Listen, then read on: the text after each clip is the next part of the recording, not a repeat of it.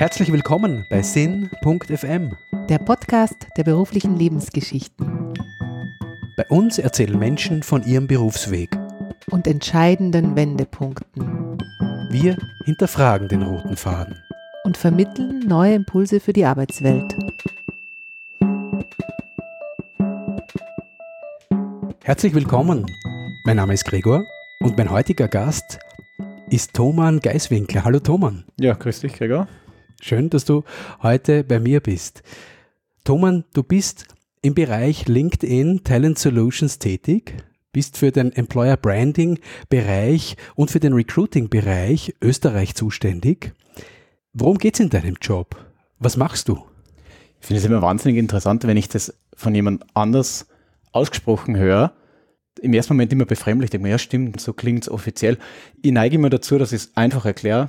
Was mache ich? Ich bin ja für LinkedIn tätig, für den österreichischen Markt, für neue Kunden. Das heißt, Unternehmen, die noch nicht mit LinkedIn arbeiten, also noch nicht dafür zahlen, dort aktiv zu sein, sich als Arbeitgeber zu positionieren, um Talente zu finden.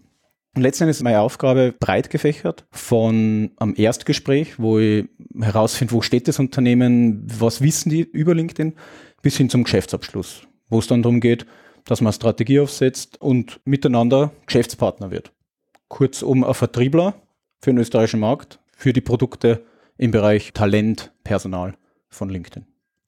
Thomas, du kommst aber von einer ganz anderen Seite. Du hast einen wirtschaftlichen Zweig eingeschlagen, du warst im Investmentbanking tätig, im Sales-Bereich tätig. Du kommst aus der Bankenwelt und bist seit, ich glaube, knapp einem Jahr in der Rolle bei LinkedIn, in der du jetzt bist.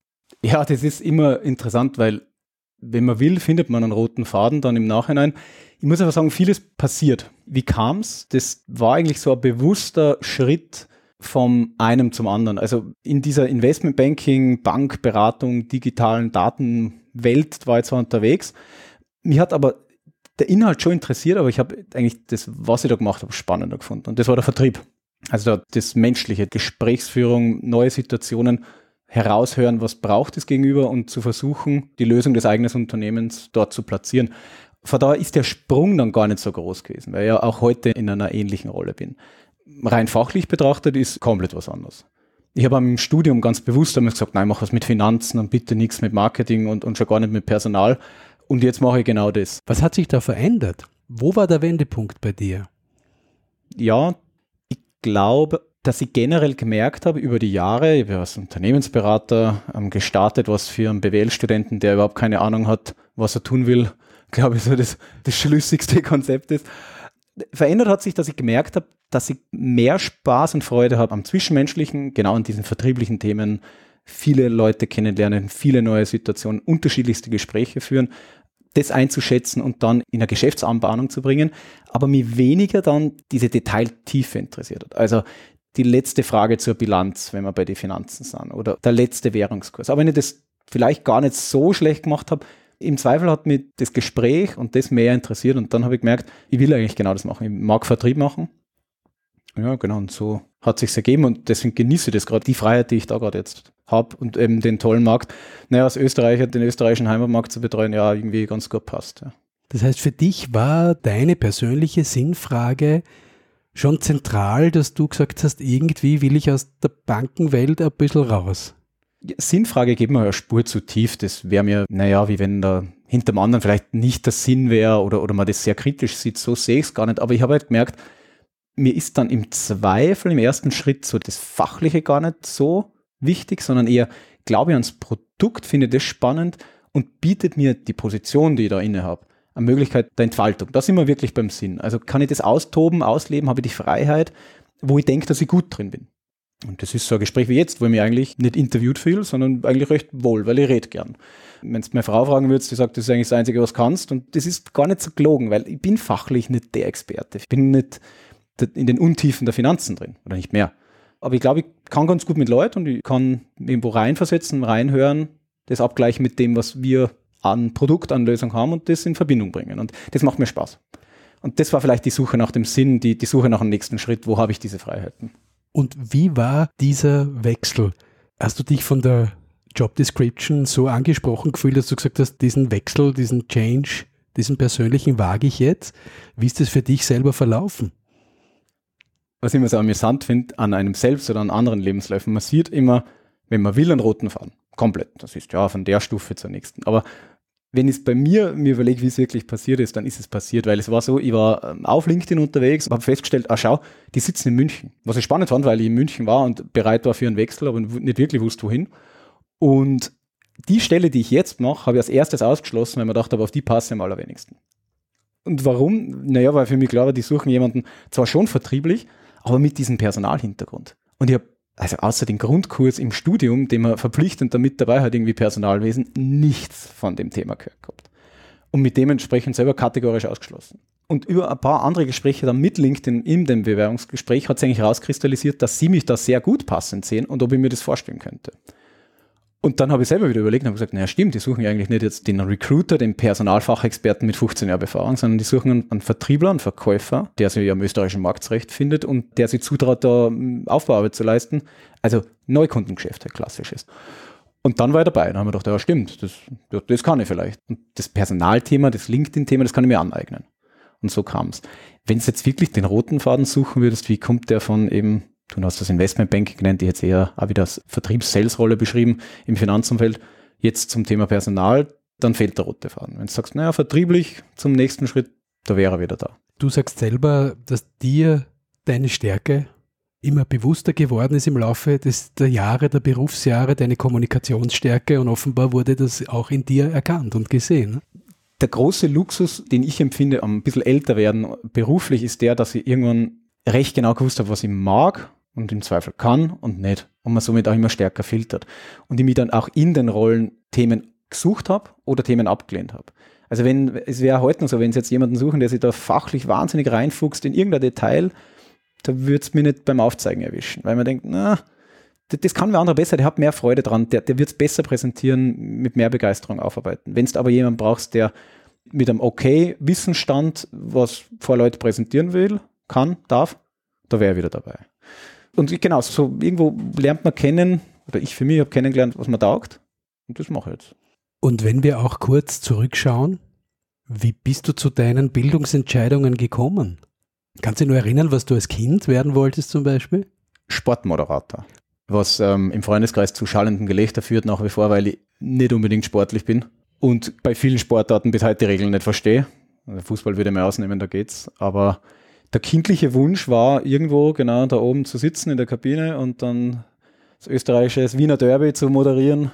Aber das war wirklich so dort, wo die anderen Rennfahrer und Astronaut werden wollten, glaube ich, war ich der Sportmoderator.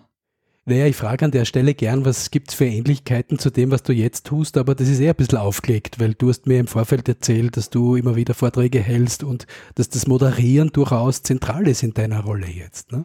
Hm, ja, moderieren, glaube ich, das ist sicher was, wo ich noch wachsen kann. Also moderieren verstehe ich ja wirklich drunter, wo du dann schaust, wie ist die Stimmung im Saal und wie kriegst, wie hältst du ein Gespräch lebendig, wenn andere reden. Das mache ich eigentlich noch gar nicht. Aber reden, einen Vortrag halten, der hoffentlich dann auch so weit mitreißend ist, dass die Leute nicht sagen, na bitte nicht nur Folie, ist was, was mir Spaß macht, was ich mir zutraue. Ich meine, da gibt es natürlich auch ein von bis. Da gibt es Leute, die können es weniger, dann gibt es natürlich grandiose Leute auf einer Bühne, da bin ich lang nicht. Aber das ist ein sehr reizvoller Weg. Und deswegen nehme ich gern Situationen wahr. Und das war, warum ich bei dir dann relativ schnell zugesagt habe, weil man dachte, coole Chance. Ich probiere mich mal drin. Wie geht es mir, wenn ich in so einem Gespräch bin? Wäre ich recht nervös oder fühle ich mich dann eigentlich wohl? Wusste ich selber nicht vorher. Von diesem Sportmoderator zum Wirtschafts-FH-Studium, war das eine Vernunftsentscheidung? Oder wie hat sich das dann so in der Jugend entwickelt? Das ist mir witzig, ja, im Nachhinein das wieder zu rekonstruieren. Es war eigentlich so, ich wusste, bis ich glaube 18 bin, 19 war, de facto, ich werde nicht studieren, weil ich gar nicht gewusst hätte was. Ich glaube, ich habe mit 14 damals entschieden, die Hack zu machen, weil da wusste ich, naja, nach fünf Jahren kannst du was arbeiten, hast nicht nur Matura und musst studieren gehen. Und auf die letzten Etappen hinaus habe ich dann gemerkt, naja, eigentlich, das war es noch nicht. Und mich interessiert viel und da muss noch was kommen. Und der Weg zur FH Kufstein, der war dann eigentlich deswegen, weil die zur damaligen Zeit meines Wissens die einzige war, wo du ein Jahr verpflichtend ins Ausland musstest.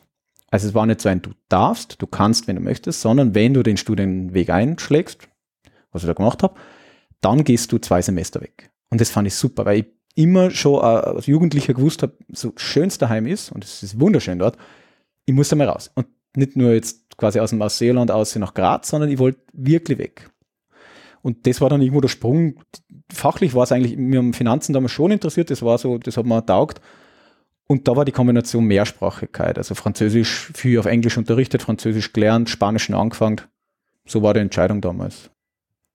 Wenn wir jetzt wieder zur Gegenwart kommen, da würde mich interessieren, was braucht es denn, dass du zufrieden bist mit deiner Arbeit?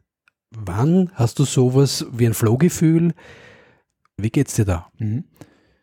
Flow, ja, ich habe es gar nicht so mit den Anglizismen, aber es gibt da, glaube ich, nicht ein viel besseres Wort im Deutschen dafür.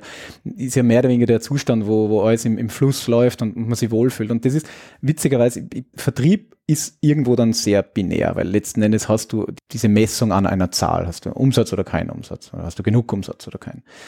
Das heißt, irgendwann wird es eine relativ harte Geschichte, wie du bemessen wirst. Das heißt, du brauchst auch Erfolg, du musst verkaufen letzten Endes. Die Frage ist nur, wie kommst du zum Ziel? Das, was ich unter positiv und das Sinn verstehe und, und da, wo ich mich wohlfühle in meinem Job, ist diese Gestaltungsfreiheit. Und was mir ganz wichtig ist dabei, ist, ist ja Aufrichtigkeit. Also du kannst ganz fair und offen mit deinen Leuten umgehen, ohne, ohne irgendwas reindrücken zu müssen und trotzdem sehr erfolgreich sein. Es gibt Unternehmen, die sicherlich da nicht nur so aufgestellt sind, wo Vertrieb sicher anders funktioniert. Das hat ja oftmals eine leicht negative Konnotation, dass man sagt, naja, Vertrieb, das sind die Keiler, das sind so die Klinkenputzer, die drücken irgendwas am Markt, ist ihnen wurscht, sind danach ewig, wenn es unterschrieben ist.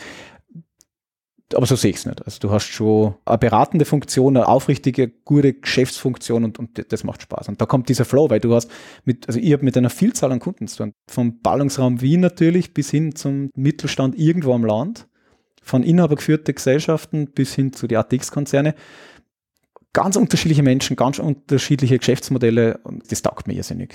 Immer neue Situationen. Was ist denn da zentral für deinen Erfolg? Welche Stärken kommen denn da zum Tragen?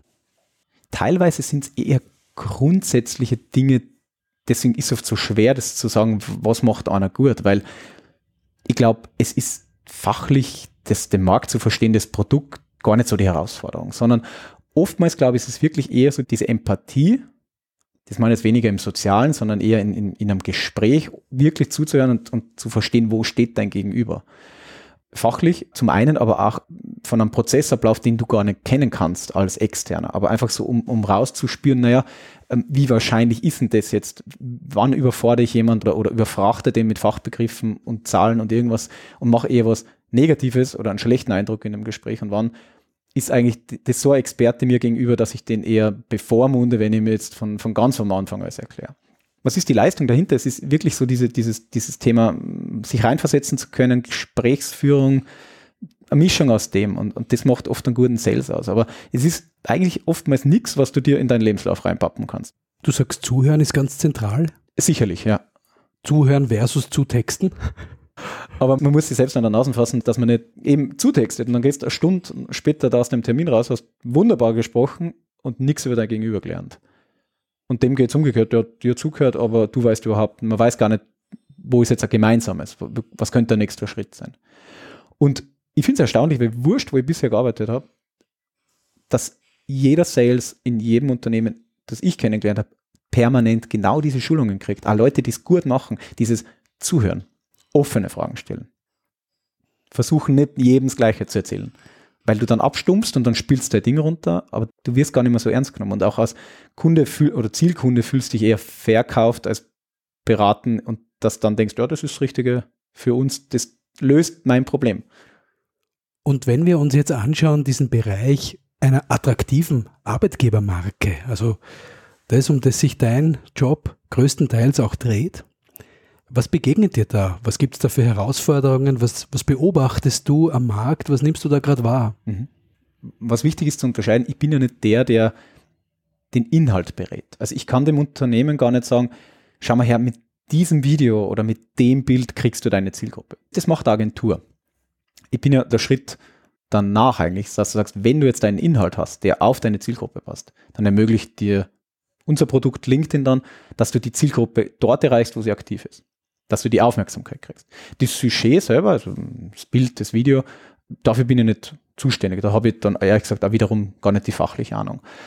Aber was mir schon begegnet, ist auch wieder ein Formbist. Du hast Unternehmen, die, die das sehr, sehr weit sind, die das Thema erkannt haben, die, die sagen, wenn wir für unsere verschiedenen Entscheidungsträger, extern wie intern, individuellen Inhalt haben, dann müssen wir uns auch auf Employer Branding, also die Arbeitgebermarke fokussieren. Weil wenn wir unser Produkt vermarkten, wenn wir schauen, wie werden wir regional oder überregional wahrgenommen, wie sind wir mit der Politik verzahnt, wo es wichtig ist, dann muss ich ja drauf schauen, wie werde ich wahrgenommen bei jemand, der vielleicht in einem Jahr bei mir anfängt zum Arbeiten. Also werde ich als Arbeitgeber wahrgenommen.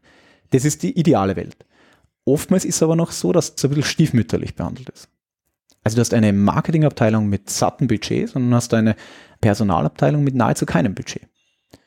Und das ist interessant, das ist eine Riesenchance natürlich in, in einem Markt, wo sich das wandelt, weil der noch nicht jetzt abgegrast ist, wenn man so will. Aber es ist auch die Herausforderung, weil das Bewusstsein teilweise schon da ist, teilweise noch gar nicht so. Und manchmal das Bewusstsein da ist, aber kein Budget. Und das ist so die Situation. Und wenn sie alles von selbst verkaufen würde und der Markt eh nur noch danach schreien würde, dann bräuchte es mir nicht. Also dann müsste mir wieder umschauen. Und wo beobachtest du, dass die Entscheidungen getroffen werden? Weil du sagst, okay, Personalabteilung versus Marketingabteilung, Employer Branding Strategien, wo verorten sie sich meistens? Wo werden die Entscheidungen getroffen? Wo wird das Budget in die Hand genommen? Wie tickt das aus deiner Perspektive? Wie beobachtest du das? Ja, auch da gibt es nicht die eine Antwort. Es gibt die Unternehmen, wo das ganz klar getrennt ist. Also es gibt ein Social Media Team für alle Kanäle und da fällt auch die Arbeitgebermarke rein. Es gibt aber auch die, wo du sagst, fürs Produkt gibt es alles, für die Arbeitgebermarke gibt es nichts. Nicht zu beantworten pauschal. Wirklich ganz divers. Ähm, vor kurzem bei einem, größeren Kunden da in, im Raum Wien eine ganz spannende Begegnung für mich, weil da einfach dieses Vertrauensverhältnis des letzten Endes Budgetverantwortliche für sein Team so groß war, dass er gesagt hat, er fuchst sich da jetzt nicht in die Details rein. Wenn die sagen, das ist das, der richtige Kanal, dann wird das so sein. Was ich spannend finde, für mich eine, eine, große Führungsleistung, wenn du wirklich so sagst, ich habe ein Team und ich muss dieser Entscheidung irgendwo vertrauen und muss mich nicht selber jetzt nochmal ähm, damit beschäftigen, weil das macht es oft schwierig, wenn dann die Zahl fällt und heißt so und so viel kostet es und dann ist nur ein großer Aufschrei eine Etage weiter drüber und es wird abgelehnt, ohne mit der Sache, passiert natürlich auch. Aber du, es gibt nicht die, die Firma, die österreichische ist. Und es ist teilweise der Mittelstand moderner aufgestellt als, als der größere Konzern und umgekehrt. Also. Das heißt, wiederum macht es für dich keinen Sinn, im beruflichen Alltag zu viele Schubladen zu benutzen, sondern jedes Mal neu hinschauen, jedes Mal neu fragen. Ja, vor allem das Fragen ist wichtig und die Schubladen sind gefährlich und ich bin leider gar nicht gefeit davor, ich glaube wie die meisten, weil oftmals neige dazu, dass wenn ich mir mein Gegenüber anschaue und dann sieht man ein Profilbild, so eine grobe Orientierung, naja, wo, wo liegt der vom Jahrgang her, dass ich sagen würde, naja, wenn der jetzt Mitte 30 ist, dann ist er quasi per Geburt der Social Media Experte, weil mit groß geworden. Und, und jemand, der vielleicht Mitte 50 ist, hat den Trend verschlafen und setzt noch auf Print, sage ich jetzt einmal. Aber es ist natürlich nicht so, es ist, je nachdem, mit wem du da sprichst, sind die Leute unterschiedlich weit, haben sie mit dem Thema auseinandergesetzt oder nicht.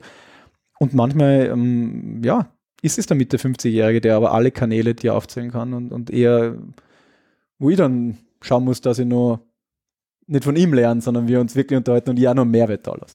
Auch da Vielfalt und weil du gerade gesagt hast, Stichwort Lernen, wie ist da dein Blick in die Zukunft? Was ist denn das, was dich noch neugierig macht? Wo willst du noch mehr lernen? In welche Richtung willst du dich entwickeln? Du stellst gar nicht leichte Fragen. Ich weiß. Wo geht's hin? Ich habe vor kurzem einen Artikel gelesen, kann mich nicht mehr erinnern, wo, und da war die Kernaussage, dass die Jobs, die wir heute machen, die hat es vor zehn Jahren noch gar nicht gegeben. Das heißt, woher sollen wir denn wissen, was wir in fünf Jahren machen oder in zehn Jahren machen? Wenn du dir nimmst, es gibt heute ganze Stabstellen von Social Media Teams. Also erklär das einem Menschen, der vor zehn Jahren lebt. Also reis zurück in, die Vergangenheit und sag, was die machen. Das ist Utopie. Du hast Menschen, die sich darum kümmern, was andere Menschen über dieses Unternehmen auf irgendwelchen virtuellen Plattformen sagen. Versuchst, das zu moderieren, zu gestalten im positiven Sinn. Also, ähm, was mache ich in zehn Jahren? Ich habe keine Ahnung. Und ehrlich gesagt, das finde ich recht schön. Also ich bin jetzt seit, was nicht, vielleicht zehn Jahren im Beruf nach dem Studium und es waren ganz unterschiedliche Dinge und, und ich hoffe, es bleibt so. Also es wird schon irgendwo die Richtung sein mit Reden, mit, mit Moderieren, vielleicht mit Vertrieb. aber wie das dann ausschaut, wie das Unternehmen heißt, glaube ich, wird, wird noch viel passieren. Ja. Das heißt, da kann es auch bei dir noch einige Überraschungen geben vielleicht. Ne? Ich gehe davon aus, mhm. genau. Und irgendwann muss ich dann wieder den roten Faden finden drin. Genau. Und das Stichwort greife ich nochmal auf. Du hast doch vorher so treffend gesagt, dass es diesen roten Faden ja oft gar nicht gibt und dass der ja meistens im Nachhinein konstruiert wird oder anders dargestellt werden kann. Wenn du dir vorstellst, dass du aus dem Alter oder im Alter zurückblickst auf dein Berufsleben, wie würdest du deinen roten Faden dann sehen oder beschreiben? Hm, naja, also ich glaube, Glück im Alter würde bedeuten, wenn man zurückschaut und sagt, ich, hab, ich war nie zweig. Ich habe mir was traut.